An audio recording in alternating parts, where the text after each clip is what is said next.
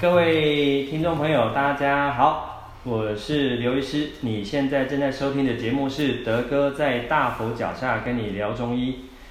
呃，今天德哥啊要跟大家聊到说，中医有没有办法治疗大肠癌？好，这个题目哦，我相信大家也觉得很有意思。上个礼拜啊，德哥跟各位听众朋友聊到说，过年后大鱼大肉之后，我们怎么样去保养我们的肠胃？但是啊，今天跟各位听众朋友聊一个比较严肃的问题哈。那各位听众朋友，如果说有追踪我们呃德医的这个粉丝页，我们有看到昨天我们有 PO 了一篇文章哈。那大家如果可以看到的话，再复习一下，就是说，其实大肠癌啊，已经在过去十四年里面，我们先不要讲国外，我们讲台湾来讲，它已经成为这个十大癌症之首了哈。就是说不分男生女生。那每年哈，它这个盛行率就是哇，高达一万七千人哦，就代表说每五分钟就有一个人可能得到或潜在的大肠癌的这样一个问题哦，这个其实听起来是蛮吓人的哈。所以最近我的门诊哈，有很多患者朋友一来就很紧张，就跟我讲说，哦，刘师，我最近那个大号的形状哦，怎么变突然变稀稀的，还是突然变得糊糊的，好像我那个。排便习惯不 OK 的，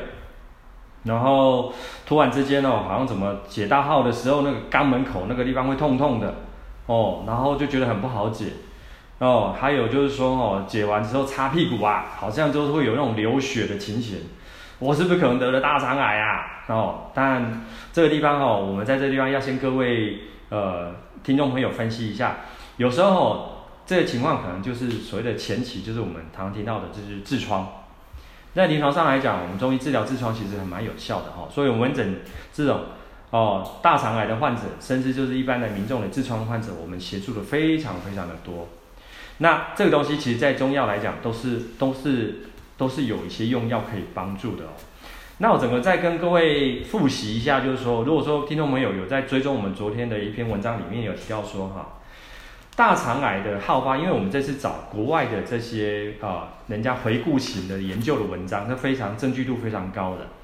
他就提到说哈，我们肠道里面啊有一种东西叫做丁酸盐哈，那丁酸盐啊这个持续存在一定的浓度，它对我们身体的肠道的免疫环境，简单说啊，白话一点就是丁酸盐可以控制这些肠道杆菌，叫他们乖乖的不要乱来。那大家都知道说，我们台湾啊，号称这个全球的这个美食王国啊，来台湾就一定要吃台湾很多的好吃的美食。但是，呃，有时候我在门诊常常跟很多听众朋友，哎，很多患者朋友开玩笑说哦，那我当台湾人就是我都欧北乱加啦，欧北乱推的吼，乱吃比较多。呃，还记得我之前有跟各位分享过说哦，其实我们台湾人哈很喜欢进补。那这边先。打住一下，我不是为了要去指责说吃吃补对或错，不是这个东西，就是说有时候我们的吃的量啊有点太多了。临床上哈，德哥跟各位分享，我们呢临床上这个得大肠癌的患者，甚至一般民众得痔疮的患者，我们有时候在追踪他的过去的饮食作息啊，常常我们得到的一个结论就是说，第一个，这些人普遍呢，这些患者普遍呢就是工作。很繁忙，然后生活的作息比较不规律。所谓生活作息比较不规律，就是有很多朋友呢，就是呃睡得很晚哦，或者他有些他的工作必须是在夜间工作，或者是要值夜班。那晚上呢，有时候就是不管要上班之前还是下班之后，他有时候哈、哦、就是急急忙忙的，或者是随便找个可能附近的一些餐饮店，甚至有些人啊把什么呢？把盐酥鸡、炸鸡排当正餐。呃，临床上我们常常遇到很多患者朋友哈，他就是诶，可能工作是业务人员，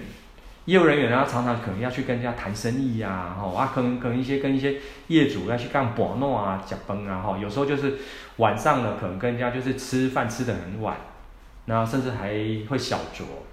甚至有时候他们吃饭的饮食环境有时候就是会，呃，尤其你看最近哦，天气冷，我们很喜欢去吃这些火锅啊，或者是这些，甚至这些。麻辣火锅啦，药膳火锅这一类的东西，那吃完之后呢，那喝的有点茫茫的，或者是他常常吃这些东西的频率很高，回到家呢，哦，洗个澡，砰，就倒头就睡了。而且我们台湾人吃东西哦，我常常讲，吃东西的量都非常的多，而且你常常在吃这些呃油炸烧烤，那或者是比较温补的食材，尤其就在这么晚的时间吃，你把它想象一个简单的概念哈，就是你会让你的肠道常常在发炎，一些慢性的微发炎状态。那回到呢，我们昨天先跟各位前提分享的这些肠道的这个丁酸盐，就是说你常常吃的这些东西哦，高油炸、高油脂、高热量、高温那温补类的东西之后，你吃太多，反复吃，常常就会容易造成我们体内的这些丁酸盐的浓度啊会降低。那降低，以根据这国外人家的研究的结果，就是说你降低之后会让这个。肠道的免疫环呃环境变差，那这些潜伏或者藏在我们肠道里面的这些肠道杆菌呐、啊，哦，它就哇太好了，就出来开 party 了，就是它它就容易就让你的肠道在不定处在发炎，那发炎，好、哦，各位听众朋友有空的话再回去复习一下我们前之前的一些啊那录音的一些呃资料，我们一直在强调一个重点就是。我们的身体黏膜，你常常在发炎，其实容易诱发这些致癌因子，它就被活化了，好，就被活化了，好，好，那这个东西就是该该怎么说呢？就是我们还是临床上常常跟很多朋友叮咛，就是说，呃，吃很多吼，你要想办法先让身体去消耗，然后有时候当你发发现了这些，让你可能有痔疮的症状啊，甚至你就是更刚好已经被确诊是啊大肠癌的患者啊，那。我们都都都有一些方式处理，只是说，当你生病了，其实就是要身体要告诉你说，哎，麻烦我们哈、要改变一下这个生活的作息，包含饮食的习惯啊，还有食物喜欢的类别，真的要稍微再稍微再斟酌一下了哈。那这几年哈，我们也在临床上，因为我们临床上这样的患者朋友非常的多，所以说我们也是针对这方面去做了研究，也就是说用中药。哦，治疗这个大肠癌，我们是回归到这个，呃，细胞实验跟动物实验哦。那我们最近也刚好得到了国外的期刊的呃认可，发表在国际期刊。所以这就是我们在临床上面，我们确实是临床上有疗效。那回归到整个基本的研究，然后告诉各位说，哈，这个其实我们是可以帮忙的。好了，那简单跟各位提到说，哈，在中医的论点来讲，我们在看说，不管是大肠癌的朋友也好。或者是说，啊，那些痔疮的朋友来讲也好，我们在中医来讲，我们有什么样的观点哈？简单跟各位做几个分类哈。我们中医就分说啊，你这个是等下来带有灰气，这个我们常常听到这个火气火气哈，这有时候你讲给外国人听，他可能就一头雾水。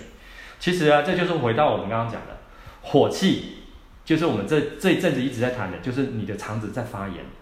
那我刚刚已经跟各位分享说，哈，其实现代人比较容易有的这些常常让肠子发炎的情，就是，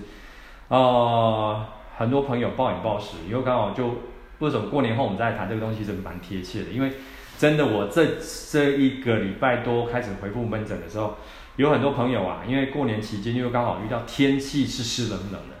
那家里面啊，这些重口味的啦、油炸的啊，然后还是这些温补的药膳呐，或者是麻辣类的东西，哇，吃的真是不亦乐乎啊！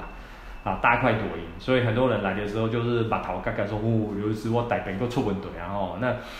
屁股擦起来都是有有点出血了哈。所以这就是我们说的，就是过度的饮食，哦，那你的身体、你的肠道里面它又发炎了，就是我们所谓的。哦你的里面有一个火气上来了，那通常我们就是用一些比较呃中药来讲，我们所谓的就比较做降火、退热的一些中药材，来来治疗这一类型的患者哈、哦。这其实在在我们中医来讲，这真的是都是有办法处理的东西。那跟各位分享第二种类型哈、哦、的痔疮或者大肠癌的患者，在我们中医行来行话来讲，叫做你这个人的体质比较偏向寒，哦寒冷的寒。哦，但是这个东西不是说你得贴来练体机哦。我们每次听到说那个体质啊，或器官机能、生理机能偏寒，这在我们如果说用现代医学的定义来讲，他说就是说你这个人的机机能比较低下，哦，就是你的机能、你的功能比较差。呃，我们所以我们中医在就就用寒这个字来代表。那这个东西就是说，你有吃哦，常常这个事情我马上跟各位听众朋友分享过，就是说你很会吃。吃很多，但是呢，你常常就觉得大号就是不成形，稀稀散散糊糊，哦，就是说你连那个肠子的这个机能哦吸收都不好，所以连带乎连带影响到大肠大肠机能，包含大肠我们以前在生物生理学学过啊，就是它它好像基本上很多就是哦有很多肠道的呢也菌虫在这个地方，那最主要它是在这个地方有吸收水分的一个功能。好了，那比如说你连大肠这个地方的基本的你的水分要这个地方的再吸收的机能都不见了，或功能变差了之后，那代表一个意思说，哇，那年代很多的可能已经在这个局部在发炎的一些现象，你也不容易代谢掉。那不容易代谢掉的时候，就容易造成这个地方的发炎反应，它也会更加的增加。好了，那各位现在听众朋友知道说，反正只要这个地方持续在发炎，那就容易又让自然因子又被活化。这是第二类型我们在中医谈的，就是。呃，会容易造成可能大肠哎痔疮到大肠癌的这个这个类别。我们说你的肠子它裂胸太寒了，就是你的机能比较差。那我们常常会用一些比较热性的用药啊，哦，我们中医用这种附子啊、干姜啊，哦这一类的东西去把你的肠子的功能去把它温化起来。哦，这是这方面的。好了，第三一个类别呢，在我们中医的行话来讲，我们说你这个肠子太燥，对，燥这个字就是干燥。哦，干燥的那个燥，哦，什么意思呢？我们的肠子黏膜常常需要有一个充足的水分的供应，就好像我常在门诊常跟很多患者朋友讲说，哦，你可能把，你可能是住在沙漠里面，你常常自己把自己当仙人掌啊，你都不喝水啊，就是尤其是哦，很多朋友在秋冬时节啊，想说外面天气凉凉湿湿的下雨了，好像不口渴，不太会，也没有像夏天流那么多汗，所以水分喝得少。但是大家不知道吼、哦，这样的天气之下，我们的水分可能像是我们讲话一直从呼吸流失，或者我们的皮肤一直不断的在增占水分，还有我们每天吃的东西进去的时候，也需要足够的水分消化液去分解、吸收、代谢我们吃进去的这些东西。其实，在我们的水分一直不断的在流失、消耗的。那这个燥，我们在更精确的定义，就是说，以现代医学的讲法，就好像说你的黏膜啊，该释放分泌的这些黏液。不足了，不足了之后，那大家想象一下嘛，那你就肠子里面太干了，这样的概念，太干的时候，好像我们就要去保护我们分泌释放我们这些免疫球蛋白啊，你的免疫系统、免疫系统的一个提升啊，好像相对就比较弱掉。好啦，大家又听到免疫系统弱掉，然后容易太干，所以这个也容易诱发发炎的现象，哦，容易诱发发炎现象，也容易造成这个癌因子被被被活化，造成我们那些啊啊痔疮甚至到大肠癌的问题。容易发生这个东西，在我们中医来讲，我们就常用一些我们叫做一些比较滋阴润燥的一些中药材，哦，去去协助这一类型的患者。好了，那你说我们能够协助大肠癌，可以的。所以，我们这些简单又跟各位提到说，哈，假设你今天被诊断了，不管说你刚开始被诊断，初期哦，说初期的原位癌，或者说你已经被诊断了，而且经过了手术切除。哦，肠子有切除了，或者你已经开始进入到说手术术后，甚至已经在呃用一些化疗，甚至一些标靶药的朋友，我们都有办法处理。我再简单跟各位提到哦，我门诊常遇到的朋友就说啊，你动完手术之后，你们想象嘛，你的肠子可能某些区段它被截断了，受伤了，那在西医来讲的话，它可能就在那个地方做一个就缝合。那我们一个想法说，我们要加速让那个地方手术修复修复上来，要不然的话，你手术那个地方它又是一个发炎反应会容易会起来的一个地方，所以这里我们常常有时候听到说，哎，为什么术后有时候是又诱发其他的一些并发症？那相对的，跟之前几次我们在谈乳癌治疗一样，如果说那个大肠癌的患者，他你现在正在面临这些化疗药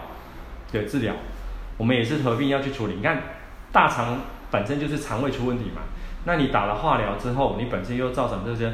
呃恶心、反胃、呕吐感这些问题，我们合并也是要用一些用药，甚至用针灸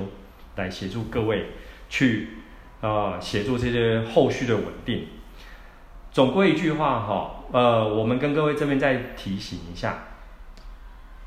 用一个简单的概念。做一个 ending 哈，就是说我们要怎么做去预防，让我们的大肠不要让它常常反复在发炎。哦，所以说我们在今天的这个录音结束之后，我们还是会附上我们的一个研究的一个文章，还有就是说我们昨天已经有先 po 了一些文章，就是告诉各位说，怎么样让我们肠道的丁酸盐的浓度不要一直强呃被被降低。哦，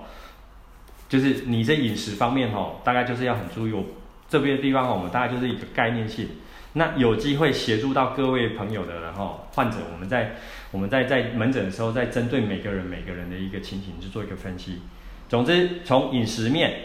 好，还有要预防大肠癌，还有呃那个那个那个痔疮的朋友，就是我们要有充足的睡眠，哦，这整个来讲，才能够让我们能够做一个良好的一个保护。哦，总之，这个中医药能够协助痔疮或大肠癌的一个一个治疗哈。好，那我们今天就先跟各位分享到这个部分，感谢大家今天的收听哈。那欢迎大家订阅我们的频道。那如果说喜欢的话，就请大家帮忙评分啊评论。那下个礼拜的节目呢，我们要跟各位聊到说，这个哇，这个气候这个过年后啦，那个立春就来了。那个大家有没有觉得最近的天气变化非常的快？所以说哈，那些身体的过敏的症状就开始又跑出来了。那我们中医有什么妙招呢？那好，那我们每个礼拜会更新内容。如果说你有想听的节目，也可以欢迎留言让我们知道哦。那我们今天就到这边，谢谢大家，拜拜。